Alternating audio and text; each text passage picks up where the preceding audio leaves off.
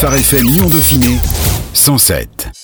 L'invité. Le 4 août dernier, une double explosion à Beyrouth au Liban faisait 177 morts et plus de 6500 blessés. Le coût de la reconstruction sera terrible, 15 milliards de dollars selon le président. Le 17 août, un bateau français a apporté de la farine, du blé, des médicaments, mais également du verre, des bulldozers et des tractopelles pour aider aux travaux de déblaiement. On fait le point sur la situation avec Roula Abiana Nabout, une lyonnaise qui habite désormais dans la région de Beyrouth. Bonjour Roula. Bonjour. Alors vous qui êtes sur place, vous vivez dans la banlieue de Beyrouth. Quelle est la situation aujourd'hui sur place? Moi, je vis un peu plus loin, mais je suis allée donc à Beyrouth pour 10 euh, jours. La situation est euh, terrible, difficile, niveau dégâts, niveau euh, choc psychologique chez les gens, surtout chez les enfants. On a pu constater ça par nos visites dans les maisons, en apportant l'aide donc aux gens c'est quelque chose de très difficile qu'on n'a jamais vécu avant. Vous parlez d'aide que vous apportez aux gens. Dans quel contexte est-ce que ça se passe? Il y a une entraide généralisée ou c'est euh, plus organisé? Il y a plusieurs types de schémas, je dirais. Il y a de l'entraide que j'ai vu euh, des jeunes faire qui était peut-être pas très organisée que ça.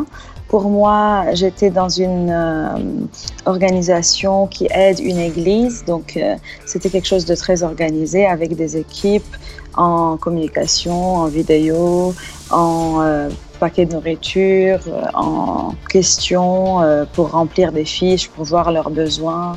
Donc on était plusieurs équipes sur place, mais bien organisées. L'explosion a eu lieu le 4 août, on arrive bientôt fin août maintenant. Est-ce que l'état d'esprit a changé ou est-ce que l'heure est toujours à la sidération finalement? Je dirais que les esprits se sont un peu calmés. Il y a peut-être moins de colère qui était une des réactions premières aussi parce que les gens voulaient que le gouvernement démissionne. Maintenant, ça s'est fait. Il y a eu plusieurs autres choses politiques entre deux. Je dirais que les gens maintenant euh, acceptent un peu le choc et ils se disent et maintenant, qu'est-ce qu'on va faire? Ils attendent vraiment les aides pratiques pour qu'ils puissent rénover leur maison. Il y a plusieurs personnes qui n'arrivent plus à vivre chez eux. Il y en a qui ont tout perdu. Donc, euh, les gens maintenant, on va dire, soit ils sont sous un choc plus grand parce qu'ils n'ont pas encore trouvé de solution, soit les choses commencent à s'arranger pour eux, ils ont réparé leurs fenêtres, leurs portes, euh, leurs étagères, etc. Je crois que les esprits un peu se calment, mais dans un sens ou dans l'autre pas toujours positivement. Quoi. Vous-même, comment est-ce que vous avez vécu cette situation? Alors moi-même, j'étais loin le jour de l'explosion, mais euh, tout de suite sous le choc, euh, ce qu'on fait, la première chose, c'est qu'on appelle tout de suite euh, les gens qu'on aime, qui sont sur place. Donc c'était un peu chaotique avec beaucoup d'appels pour s'assurer que tout le monde va bien. Ma belle-sœur était au port le jour même, mais heureusement elle était partie plus tôt parce qu'elle est pharmacienne, elle reçoit des médicaments là-bas, elle signe les papiers. Sa sœur aussi travaille là-bas et j'ai plein d'amis qui habitent dans le spectre qui étaient très touchés. Finalement, c'est une explosion énorme donc qui a touché euh, toute la ville, je dirais, euh, jusqu'à Alay. Donc ça, c'est une ville vraiment plus loin. Je ne sais plus exactement à combien de kilomètres, mais les gens vont là-bas pour les vacances. Donc même là-bas, des vitres ont été cassées. Donc vraiment, elle a touché un peu partout. C'était chaotique. L'explosion a particulièrement touché le quartier chrétien d'Akrafieh, je ne sais pas si je le dis comme il faut, touchant aussi de, nombreuses cathédrales, des églises. Euh, l'inventaire n'est pas terminé. Quels sont les besoins aujourd'hui des églises, des chrétiens sur place? C'est le quartier de Ashrafiyeh. Oui, tout à fait. Beaucoup d'églises, même les hôpitaux ont été touchés et les deux quartiers à côté, donc euh, je et Mme Khayel. Euh, les besoins aujourd'hui, c'est vrai, c'est des besoins de réparation, que les gens retrouvent un peu aussi leur place parce que ce bâtiment était leur lieu de rencontre, etc. L'église où j'étais aussi à Beyrouth elle-même était très touchée avec l'école biblique à côté. Beaucoup de dégâts partout, les toitures, les fenêtres, même des fissures murales, beaucoup, beaucoup de travaux en cours déjà. Je crois que les gens ont besoin surtout beaucoup de prières pour que le Seigneur leur donne euh, la sagesse de savoir comment faire les choses et bien sûr aussi de l'aide pratique pour qu'ils puissent euh, faire ces choses-là et vraiment acheter par exemple du verre, euh, tout ça. Aujourd'hui, du coup, la vie spirituelle, la vie religieuse, la vie chrétienne à Beyrouth s'est arrêtée finalement ou il y a encore Il y a des choses qui se mettent en place dans les maisons. Comment ça se passe Si vous voulez, c'était un peu arrêté à cause du Covid déjà. Et heureusement, cette semaine de l'explosion, euh, il y avait des restrictions à nouveau qui étaient mises en place. Donc les gens ne pouvaient pas se réunir à l'église. Et le mardi même, donc le jour de l'explosion, à 18h pile, il y avait une rencontre de prière à l'église. Je suis en train d'aider. Et donc les gens, ils disent, mais c'est un miracle qu'on n'était pas là parce que la salle dans laquelle ils se réunissent, c'est une salle euh, en verre. Elle était explosée entièrement. Donc, euh, ça aurait fait un massacre. Mais merci Seigneur, il les a gardés comme ça. Les gens continuent à se rencontrer à distance. Je crois qu'ils vont continuer de le faire jusqu'à ce que les bâtiments euh, soient prêts pour que les gens y entrent à nouveau. Pour les autres choses, tout est un peu en pause, en arrêt. Les gens attendent de voir ce qu'ils vont devoir faire on ne sait pas. En tant que traductrice, vous travaillez parfois avec euh, les autorités, des autorités largement décriées aujourd'hui par les Libanais. On en a parlé un petit peu tout à l'heure. La démission du gouvernement a apaisé un peu les, esprits. Mais quel est l'état d'esprit aujourd'hui finalement? Est-ce que vous attendez de nouvelles élections? Qu'est-ce qui se passe aujourd'hui politiquement? Je crois que niveau politique, en tout cas pour moi, c'est vrai qu'il y a beaucoup d'avis sur ce point-là. On ne sait pas toujours trop, c'est un peu comme ça au Liban. On attend pour voir parce qu'il y a plusieurs éléments qui entrent en compte, qui font bouger les choses ou pas, des décisions internationales, des aides internationales ou pas. Je dirais que les gens attendent pour le moment. Ils espèrent avoir un gouvernement euh, qui les représente vraiment. Mais en tant que Libanais, on doute aussi que ce serait possible, malheureusement, mais on prie. On va voir comment ça va être. C'est vrai qu'en tant que pays, ici, il y a beaucoup de partis politiques, aussi beaucoup d'appartenances communautaires. Ça ne ressemble à rien d'autre dans le monde, je dirais. Donc c'est une situation particulière, mais euh, on espère que ça pourrait aller pour le mieux. En tout cas, nouveau gouvernement. Pour les gens, je crois qu'il y a plusieurs qui ont un peu lâché prise, qui ne veulent plus savoir de ce domaine. Mais on ne peut pas dire ça parce que ça nous affecte tous. Et la paix ou bien euh, finalement euh, la guerre, c'est quelque chose qui dépend aussi de la politique dans nos pays. Donc il faut vraiment prier pour le gouvernement. En tout cas, c'est ce qu'on fait nous en tant qu'Église. On ne peut pas prendre parti. C'est la corruption qui est un peu partout finalement. On peut avoir des idées chacun comment on voit les choses. Mais voilà, surtout prier. Vous disiez à l'instant que beaucoup de Libanais finalement euh, presque n'y croient plus vraiment finalement à ce renouvellement politique. Pourquoi? Parce que ça a été la question depuis euh, plusieurs années, depuis déjà aussi la guerre civile qui était finie en 90 et après depuis même qui n'était pas vraiment euh, entièrement finie et depuis aussi qu'il y a eu des choses successives avec la Syrie, tous les autres partis politiques. Et quand ils étaient au pouvoir, ils n'ont pu rien changer. Je crois que c'est ça qui fait que sur la durée, ils n'ont pas vu un changement. Sur la durée, ils ont vu la corruption s'installer. Et sur la durée, ils ont vu aussi le gouvernement être lui-même euh, rempli par des gens corrompus. Je crois que c'est ça qui finalement donne cet espoir qui est euh, anéanti dans les cœurs. Je dirais que notre espoir ou notre espérance ne serait pas dans des gens humains de cette même génération qui était déjà là, mais peut-être des nouvelles personnes qui ont aussi un cœur transformé ou bien une pensée transformée, qui veulent vraiment euh, ne pas succomber à la corruption et qui veulent le bien pour ce pays. C'est des choses qu'on trouve très rares très rarement. C'est des choses qu'on trouve que c'est très difficile de trouver. Donc c'est peut-être pour ça, mais on ne sait jamais. La situation du Liban est très particulière. Sur une superficie 52 fois plus petite que la France métropolitaine, cohabitent presque toutes les religions, des chrétiens maronites, des orthodoxes, des catholiques, des protestants, des druzes, des musulmans alaouites, sunnites, chiites. Bref, il y a beaucoup de monde. Quel rôle est-ce que les églises, les communautés euh, chrétiennes au Liban peuvent jouer aujourd'hui pour euh, aider les populations démunies Vous craignez peut-être le conflit des religions à celui qui, qui, sera le plus se mettre sur le devant de la scène Pour les habitants ou les, populations, ne craindrait pas un conflit religieux. De ce que je vois, moi par exemple, dans les rencontres qu'on a pu avoir, l'Église apporte de l'aide à tout le monde, vraiment tout le monde, même aussi des réfugiés syriens, irakiens, kurdes, de tout tout le monde bénéficie de l'aide que l'Église apporte sans différenciation de personnes, sans distinction ou discrimination. Et ça, c'est quelque chose qui est vraiment beau et qui représente vraiment le cœur de Dieu finalement pour les gens, parce qu'il nous aime tous sans distinction. Et euh, Moi, je dirais que c'est ça le rôle de l'Église aussi, d'apporter la bonne nouvelle à ces gens-là, que Dieu les aime malgré leur arrière-plan. Disons, euh, ça ne dépend pas de ça. La porte est ouverte à tout le monde pour venir au Seigneur. Et son salut est pour tout le monde. J'ai pu même interroger une dame qui disait, donc c'était une euh, musulmane, je ne sais pas de quel euh, type exactement, mais elle a dit, ça fait deux ans et demi que nous sommes au Liban, c'était une dame réfugiée. Elle a dit, et personne nous a apporté de l'aide sauf l'Église. Donc c'est vrai qu'il y a de la discrimination au Liban, oui. Euh, les gens, s'ils n'aiment pas, ils n'aident pas. Mais les enfants de Dieu sont différents, ils sont appelés à être différents et à aider tout le monde. Et c'est ça finalement aussi qui a été la raison de salut de plusieurs parce que beaucoup de familles sont venues au Seigneur et ils ont vu eux-mêmes leur vie se transformer.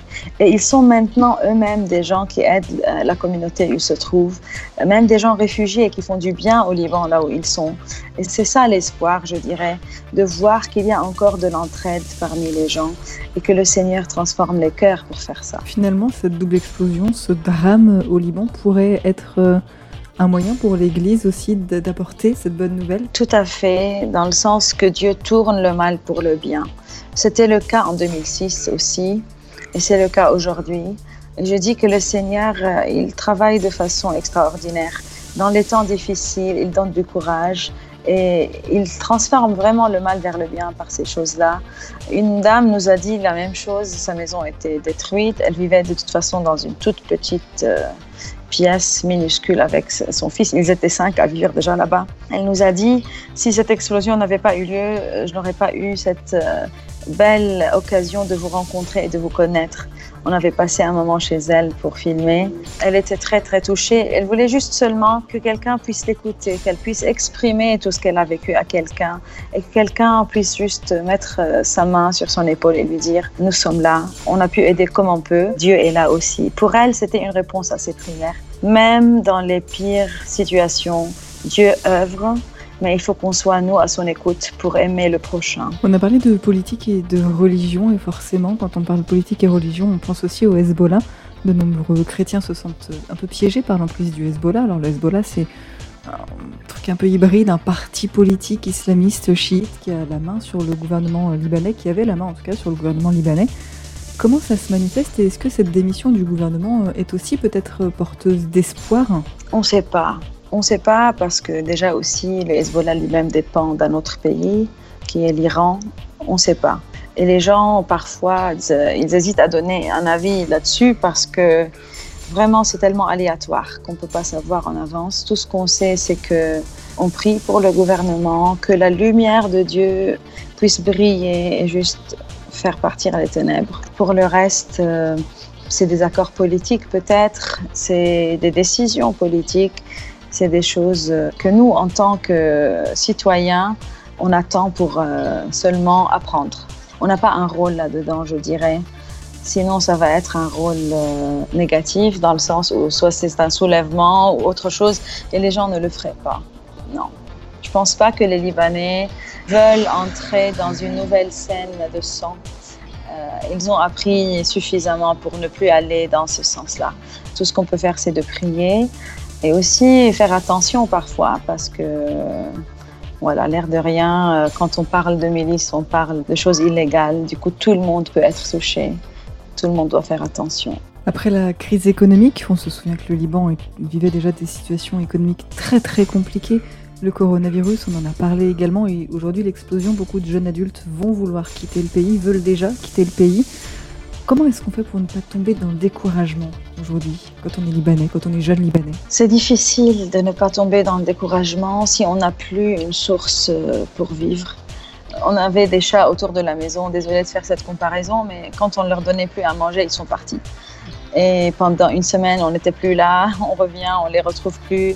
C'est normal, ils veulent vivre. Et ici, quand on coupe toutes les sources de vivre pour les gens, les gens veulent vivre. Il n'y a pas d'aide ici que le gouvernement apporte. Il y a seulement des entraides euh, que les organisations ou les églises apportent. Étant jeune, je crois que c'est difficile parce qu'on veut être actif, on veut savoir un peu où on va. C'est pour ça que je comprends que les jeunes partent. Après, il y a des gens qui ont pu mettre de côté. Ils vivent euh, comme ça en ce moment au Liban. Sinon, la situation économique était déjà catastrophique par elle-même. On a rencontré une dame qui vit vraiment par la foi. Je dirais qu'on peut vivre par la foi dans ce pays. C'est ce qu'on a fait, nous, depuis qu'on était très jeunes.